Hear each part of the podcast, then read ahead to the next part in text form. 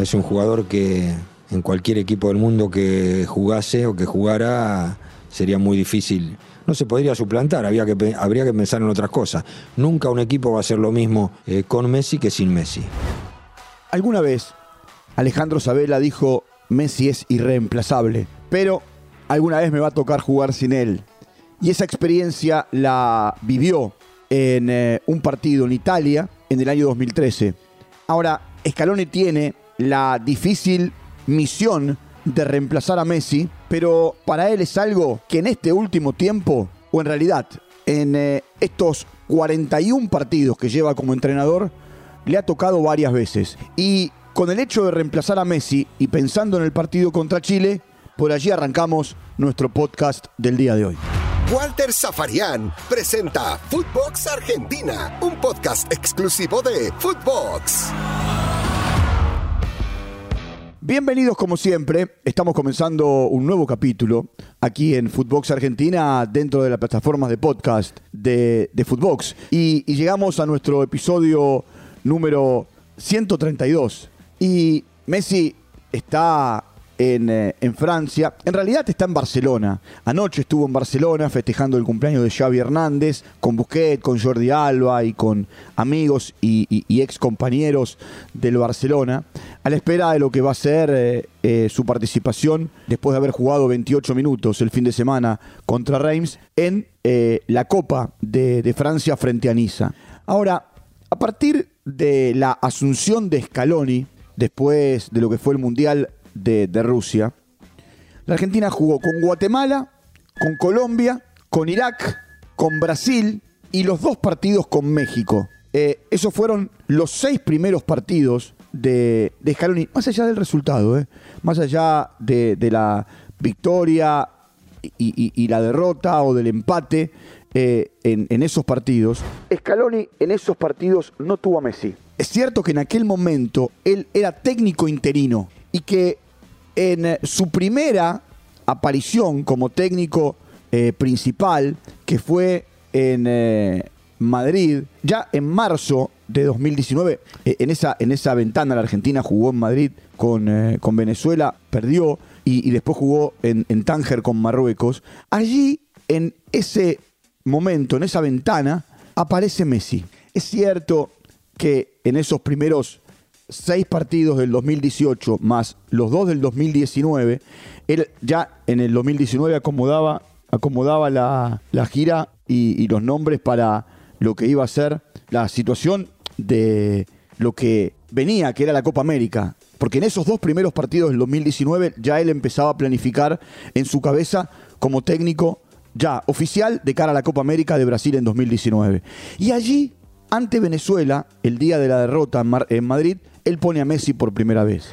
Ahora, ¿cómo ha tenido que reemplazarlo a Messi? Olvidémonos de esos primeros seis partidos. Cuando digo olvidémonos, es simplemente porque él era técnico interino y no sabía qué iba a pasar, pero no tenía a Messi. Y jugó esos seis partidos con Messi, en donde, eh, salvo la derrota con Brasil en, eh, en Jeddah, en Arabia, y un empate con Colombia en New York, después ganó los otros cuatro partidos. Ahora, quiero quedarme con el post-Copa América. Y el gran interrogante es, ¿con quién reemplazar a Messi? Y la verdad, ¿te acordás que te conté que era conservador y tradicionalista? ¿O conservador y tradicional? Acá hay una situación que, se repite. Y, y tiene que ver con lo siguiente. Por supuesto, la Argentina juega en Río de Janeiro el último partido de la Copa América. Ese día Messi y Medel se van expulsados, el día de Argentina-Chile. Y el primer partido post-Copa América 2019 es en Los Ángeles contra Chile. Ese día el partido terminó 0 a 0, fue en septiembre del 2019, Messi estaba suspendido y, a ver, la Argentina, Scaloni en realidad, arma, más allá de su mitad de la cancha tradicional, con paredes de centro, los Chelsea y de Pola a los costados, arma con Dybala, Lautaro Martínez y eh, Joaquín Correa, el tridente de ataque. Ya ahí aparece Dybala. Segundo partido de, esa gira, la Argentina juega en Texas con, eh, con México, gana 4 a 0 y allí él, por supuesto, hace una modificación desde lo estrictamente de nombres, no de esquema, y el que aparece en escena es Alexis McAllister, con Lautaro, pero con más mediocampistas, porque allí aparecen De Paul, Acuña, Paredes y Palacios que no está convocado. Ese día la Argentina ganó 4 a 0 y después Dybala entró a jugar, pero entró a jugar como centrodelantero en el lugar de Lautaro Martínez. Sigo con el repaso porque un mes después, en octubre del 2019, la Argentina va a jugar a Dortmund con Alemania, empata 2 a 2 y allí lo que hace es modificar eh, la manera. Y otra vez vuelve a los tres medios, Pereira, que aparece en lugar de Lo Celso, Paredes de Paul, Ángel Correa, Lautaro y Dybala. Esa era la manera de jugar. La Argentina terminó empatando 2 a 2 ese día. En el recorrido de partidos nos encontramos en Alicante. Y en Alicante la Argentina juega con Ecuador. Y en ese partido con Ecuador, la delantera de Argentina es Alario, Lautaro, con Ocampos, con Nico González por los costados, con De Paul y, Paredes por adentro. Eh, en ese partido no, no jugó Dybala, de hecho no estaba, no estaba disponible. Y ya después aparece otra vez Messi en eh, un partido que la Argentina juega en Riyadh contra Brasil. De hecho, la Argentina gana en ese mes de noviembre 1 a 0 contra, contra Brasil y el gol lo hace Messi.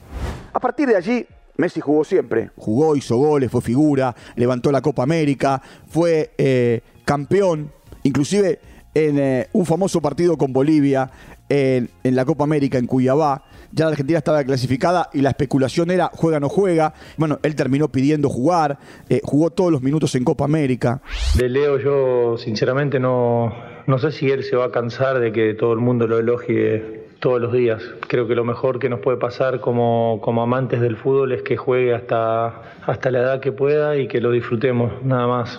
A partir de su llegada a, a Paris Saint Germain, eh, jugó mucho en la selección, pero hay un partido con Uruguay en el que, a ver, él llega ahí con lo justo, al límite, y Scaloni arma la mitad de la cancha con su equipo tradicional de Paul y Lo Celso por los costados. Al no estar Paredes, que venía de un desgarro, juega Guido Rodríguez, pero la característica es la misma de los tres del medio. Lautaro y aparecen Di María y Paulo Dybala. Después, por supuesto, Messi entró y ya contra Brasil el, eh, día del 0 a 0 en, en San Juan eh, fue titular. Este, este pequeño recorrido que hice es para entender por qué están convocados Dybala y, Alexis McAllister. Alexis McAllister que en un momento eh, jugaba en los seleccionados sub-20 y sub-23, fue llevado por eh, Scaloni a, la selección mayor. Es cierto que ha jugado poco, pero, pero ha tenido minutos. Ha tenido minutos, Scaloni lo tiene en consideración, jugó dos partidos nada más, eh, Alexis McAllister en el seleccionado, uno como titular y el otro entrando en los segundos tiempos. Mientras que Dybala, que también estuvo un tiempo afuera, producto de haberse contagiado de COVID y producto de haber tenido eh, lesiones musculares, ha sido un jugador que de los 41 partidos que ha dirigido Scaloni en el seleccionado ha jugado 18. Cierto, estuvo mucho tiempo fuera, producto de una larga inactividad por el contagio de coronavirus y por las lesiones. Jorge más jugó es Paredes. De 41 partidos estuvo en 36. Y después de Paul, 35. Y después aparece bueno, aparece Lautaro con 33. ¿Dónde está Messi? Messi jugó 29 de los 41 partidos eh, y, un poco hicimos el, repaso recién. Todo esto que, les cuento es para entender que todos los caminos, cuando se defina cuál es el equipo, conducen a Dybala. Por supuesto, esta es una deducción no es información, porque no hubo práctica de fútbol, porque recién la habrá a última hora de hoy y porque Scaloni mañana día previo al partido, va a realizar el trabajo táctico. Pero o es Dybala o, es Alexis. Y para Dybala es, como ya hablamos en otro envío, la difícil misión de reemplazar a Messi. Eh, Scaloni tiene una ventaja con relación a aquella frase que les dije en el arranque que Alejandro Sabela nos contó a un grupo de periodistas en conferencia de prensa en Roma en 2013, producto de aquel partido contra Italia por la paz, cuando fueron a visitar al Papa Francisco. En aquel momento Sabela dijo, para mí es una prueba de fuego, porque Messi juega siempre y esta va a ser la primera vez que no lo tenga. La Argentina le ganó a Italia y Sabela lo tomaba como un desafío. No digo que para Scaloni sea ya una costumbre, pero de 41 partidos, en 12 no lo, no lo tuvo. Y lo tuvo que reemplazar. Y en esos reemplazos, salvo en ese partido en Dortmund con el doble 9, después siempre buscó un jugador con eh, eh, características de, organizador, de juego, eh, o Dybala o Alexis McAllister. Veremos por quién se define el jueves en Calama, pensando también en el partido del próximo martes en Córdoba frente al seleccionado colombiano. Para muchos, la difícil misión de reemplazar a Messi. Para Scaloni, algo que se ha dado mucho en eh, este tiempo que tiene tres años y medio como proceso en el seleccionado argentino. Bueno, hasta aquí nuestro encuentro del día de hoy. Vamos a, a volver a reencontrarnos mañana, seguramente ya con la palabra de Scaloni y con eh, un equipo más confirmado o por supuesto más asentado después de una práctica de fútbol. Les recuerdo siempre, entren a todas las plataformas de podcast, allí nos eh, encuentran, Footbox, Footbox Argentina y hay, bueno, en este caso 132 podcasts, con mis amigos y mis amigas, mis compañeros y mis compañeras, casi 3.000 podcasts para que usted pueda entretenerse los 7 días de la semana, las 24 horas del día. Un fuerte abrazo y nos reencontramos en cualquier momento. Chao, hasta la próxima. Footbox Argentina con Walter Zafarian, podcast exclusivo de Footbox.